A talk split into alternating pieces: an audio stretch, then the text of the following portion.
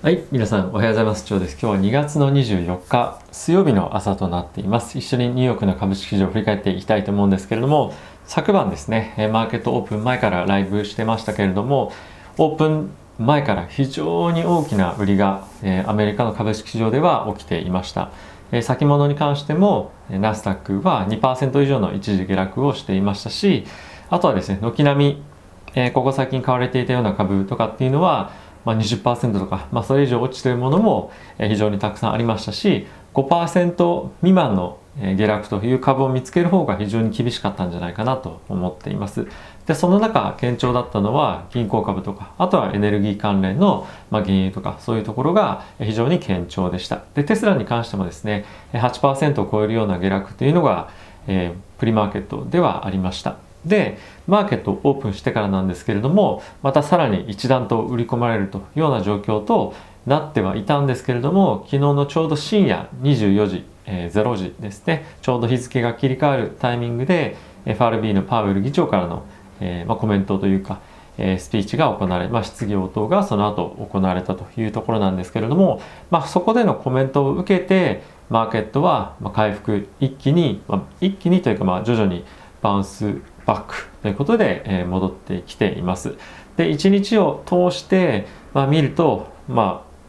大暴落とまではいかないですけど、まあ、大きな下落を見せた後に、えしっかりと下で買いが入って戻ってきてるのかなと思っています。昨日は一時期本当に、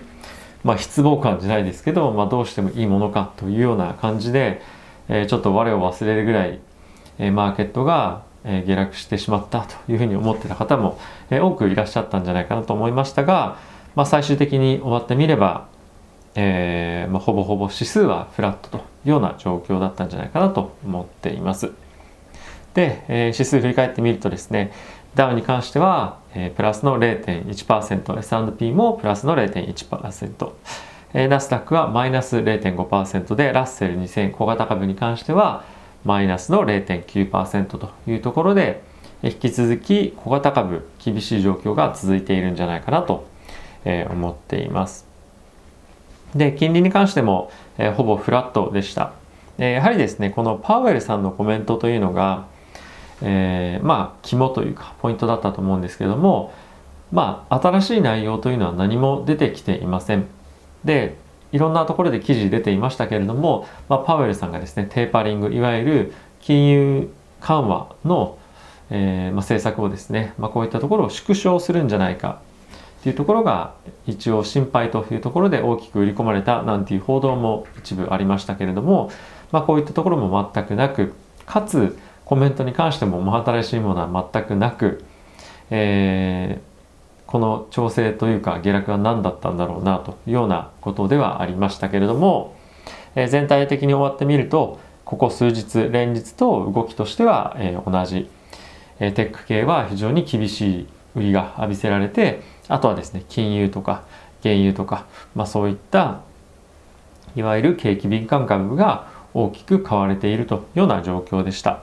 まあ、今回 DAO がですね非常に、え好調だったというか、まあ、フラットに追われたのは、まあ、ディズニーがですね単体で約3%弱買われたというところも大きく寄与しているんじゃないかなと思っています。まあ、こういったところを見ると、えアフターコロナの、まフローというかそういったところへの買いっていうのはしっかり入っていますし、まあ、一部昨日セリングクライマックスみたいなオープン直後に現れましたけれども、え大きく売られているのはやはりテック関連で特にここ最近大きく買われていたところというところで、えー、全くマーケットとしては大きく崩れてはいますが本当致命的なような状況にはなってないと思いますし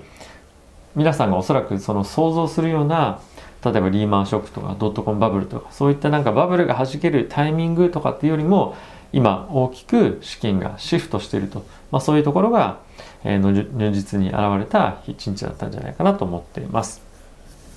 で、パウエルさんのコメント少し拾っていきたいと思うんですけれども、え今後の先行きに関しては極めて不確実ですと。で、まあ、この理由としては、引き続きコロナの状況が、えー、挙げられるというふうに言っていました。で、しかしながら、まあ、いろいろワクチンが出てきてますけれども、まあ、そういったワクチンの効果とかっていうところが今後は、えー、景気の回復にもつながっていきますし、まあ、そもそも感染者の、えー、減少っていうところにつながっていって、こういったところの回復には、まあ、しばらく時間がかかるんじゃないでしょうかというところをコメントされていました。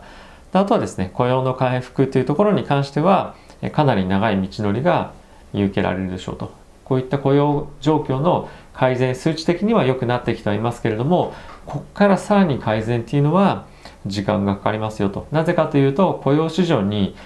えーと、今までいた人たちが一旦引き上げてその人たちがまた戻るっていうところに行ってないと。行け行ききれてないと。なので、えー、雇用の、まあ、労働人口っていう意味では大きく減少したのがまだまだ続いていますと、まあ、そこは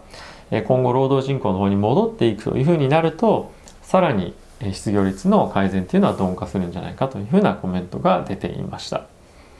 で、え QA の方で、まあ、QA っていうのは質疑応答ですね。の方頭で、えー、出ていたコメントとしてはやはり完全な回復までは道のりがかかりますねと。あとはですね年後半は支出、まあ、これはですね、えー、人々の消費っていうところですが、まあ、消費がまあ大幅に持ち直す可能性があります。これは、まあコロナのワクチンがまあ、いろんなところで接種されて人々がまた経済活動を活発にし始めるということなんですけれども、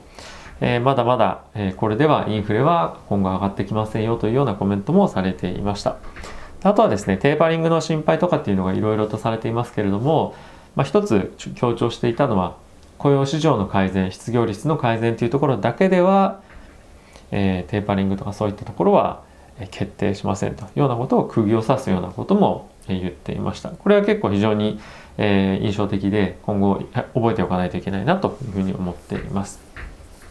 で、えー、昨日のライブ中にもですね、リートとかそういったところへの質問ありましたけれども、オフィスやホテル、小売店などの、え、商業不動産の一角にはかなり圧力が、えー、加わっていますよと。これ圧力っていうのは価格の下落圧力というところと、あとはですね、実際にビジネスを継続する上で、やはりオンラインに移行していたりとか、人々が外に出ないということで、えこういった不動産への需要は厳しい状況にあるというようなコメントも出ていました。はい。で、他のニュース行ってみたいと思うんですけれども、えファイザー、バイオンテックが開発したワクチンなんですが、これまではですね、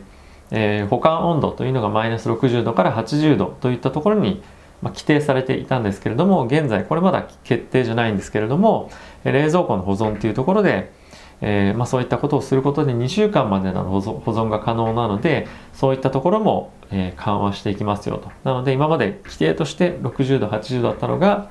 まあ、保管の方法として、え、冷蔵庫での保管方法マイナス10度15度から25度まあ冷蔵庫じゃなくて冷凍庫ですね一般用のそこでも保管大丈夫ですよというようなガイドラインを今後え出していくというようなことを今協議中というような状況ですね。はい。で、あとはですね、えブースターと言われる、まあ、今回新しく変異種出てますけれども、3回接種することで、そういった変異種に対して効果があるのかどうかっていうのの研究も今、えー、していますし、あとはですね、このファイザー、バイオンテック以外のマストラゼネカとか、他のえ製薬会社に関しても、新しい変異種に対してのワクチンの開発をすでにもう始めているというような今状況というところもニュースで出ていました。まあ、最悪の状況になる前に動いておきましょうというところもですねいろんなとこから政府関連のとこからコメント出てきましたが、まあ、こういったところおそらくだいぶ前に、えー、製薬会社にもいろいろと通達が言っていたと、まあ、通達というかまあ依頼だったかもしれませんね、えー、こういったところが今後、えー、いいニュースとして出てくるんじゃないかなと思うので、まあ、そこは期待できるかなと思っています。はい。あとはですね、国立の、アメリカですね、国立のアレルギー感染研究所のファウチ所長がですね、えっ、と、今後、まもなく予防対策、コロナの予防対策に関して一部緩和に動くというような発表が出るんじゃないかという見方を示していました。これイギリスの方でもこういった説明です。昨日もしたと思うんですが、え徐々に徐々に夏に向けてですね、コロナのワクチン接種が進むことで、え人々が徐々に出始められるようになるというところの見解を示しています。はいまあ、ただしですねこういった発言が出ても、え、例えば映画館に関しては先日発表があったのは AMC という映画館は25%のキャパシティで運営しますよとか、まあ、そういった状況にはなるので非常に限定的ではあるものの、え、経済活動がさらに活発化していくというような状況にはなっていくんではないでしょうかと。あとはですね、え、ブラックロックという世界最大の資産運用会社なんですけれども、ま、今回の新型コロナウイルスのワクチンの普及というところを受けて、え、どこのセクターどこの商品をアンダーウェイトオーバーウェイトするかっていうところの、えー、変更がありましたということで発表がありました。で一番注目していたのはこの米国債なんですけれどもアンダーウェイトというところで、えー、格付けをしていますと、まあ、これどういうことかというと、まあ、今後金利が上昇してくるでしょうというところも受けて米国債の購入割合っていうのをえ減らしていく。ポートフォリオの中の占める割合を減らしていくというようなコメントをしていました。あとはですねヨーロッパ EU 圏の株式に関してはアンダーウェイトからニュートラルに引き上げ。であとはですね英国っていうのは、まあ、イギリスから EU からそうですねイギリスは EU からの離脱を受けてオーバーウェイトに変更。あとはですね引き続き米国株とイマージングマーケットに関してはオーバーウェイトを継続。日本株に関してはアンダーウェイトを継続といったようなことを発表していました。あとはヨーロッパの方に移ってなんですがイギリスの失業率はですね現在は5.1%というところで2016年以来の高水準ということになっています。で今後ですねイギリスの方に関しましては失業率上がってくる今予想となっています。これなぜかというと政府がですね現在雇用維持制度によって、え人々をですねまあリストラしないで、え政府からの支援によって雇用の維持まあ、雇用の維持というかビジネスは行われてないと。例えばレストランとかもそうですね。行われてないんですがそういったところの従業員への賃金の保障っていうのはしますよと。給与の保障はしますよという状況なんですがまあ、それがですね今後、えー、終わってしまうと。いうことに、え、なっています。4月末に終了なんですけれども、まあ、その制度が終了することで一気にですね8%まで上がる可能性っていうのを示唆しています、はいまあ、こういった状況なのにもかかわらずブラックロックはイギリスのえ株式をオーバーウェイトというふうにしてますが、まあ、やはりここがですねそこなんじゃないかというふうにま見ているというようなことですよね。はいまあ、今後、まあ、こういった状況を鑑みて、え株式市場の方にお金がさらに流れていくというようなのが例えばこれリアルマネーって言われてる人なんですがリアルマネーがいよいよ、え大きく動き出すようなタイミングなんじゃないかなと思っています。はい、えー、今日マーケットとしては大きくオープンから見ると戻していましたけれども、まあ、今後ですねこれどうなるかっていうのはえー、少し注目していかないといけないなと思っています。まあ、注目というか、えー、まあ、我々が持ってるポートフォリオに大きく影響を受けてくるんですけれども、まあ、今後これから下がるのかどうかっていうのは、えー、しっかり注視していきたいと思いますが、まあ、個人的にはなんですけれどももちろん短期的にまだ下げたりとかっていうのはあるんですけれども、まあ、徐々に徐々に買いもしっかり入っていますしあとはですね、えー、この中でまたこういった今日みたいな売りが連日続くっていうのはちょっと考えづらいかなと今の時代では考えづらいかなと思うので、まあ、買って売って買って売ってっていうか、まあ、買われて売られて買われて売られてですかね、まあ、そういったところが連日続きながら底値がじりじりと切り上がっていくことで底堅さっていうのが見えてくるようであればしっかりとまた新たに、えー、マーケット買いが入ってきやすくなる状況となるかなと思うのでえ日々の値動きとか、まあ、少しチャートが切り上がっていってるような感じになれば、えー、また上がっていく相場に元元に戻っていくんじゃないかなと思っています。経済活動自体は回復はしているということなので、え、期待感を持っていきたいなと思っています。まあ、僕のポートフォリオも結構昨日、えー、そこそこやられたんですけど、まあ、一部組み入れなんかをして、えーまあ、今後底堅いマーケットを乗り切れるようにまあ、大きくこれからはですね爆上げみたいなのを狙っていくっていうよりも、まあ、しっかりと経済の回復に伴って、えー、順調に回復していける価格が上がっていけるようなポートフォリオに、え、構築を変えていきたいなと思っています。はいまあ、基本的には、え、おそらくいろんなローテーションがあった中で結局は、まあ、グロース株とか、まあ、テック関連が最終的には伸びていくっていう相場にはなるんじゃないかなと個人的には思っています。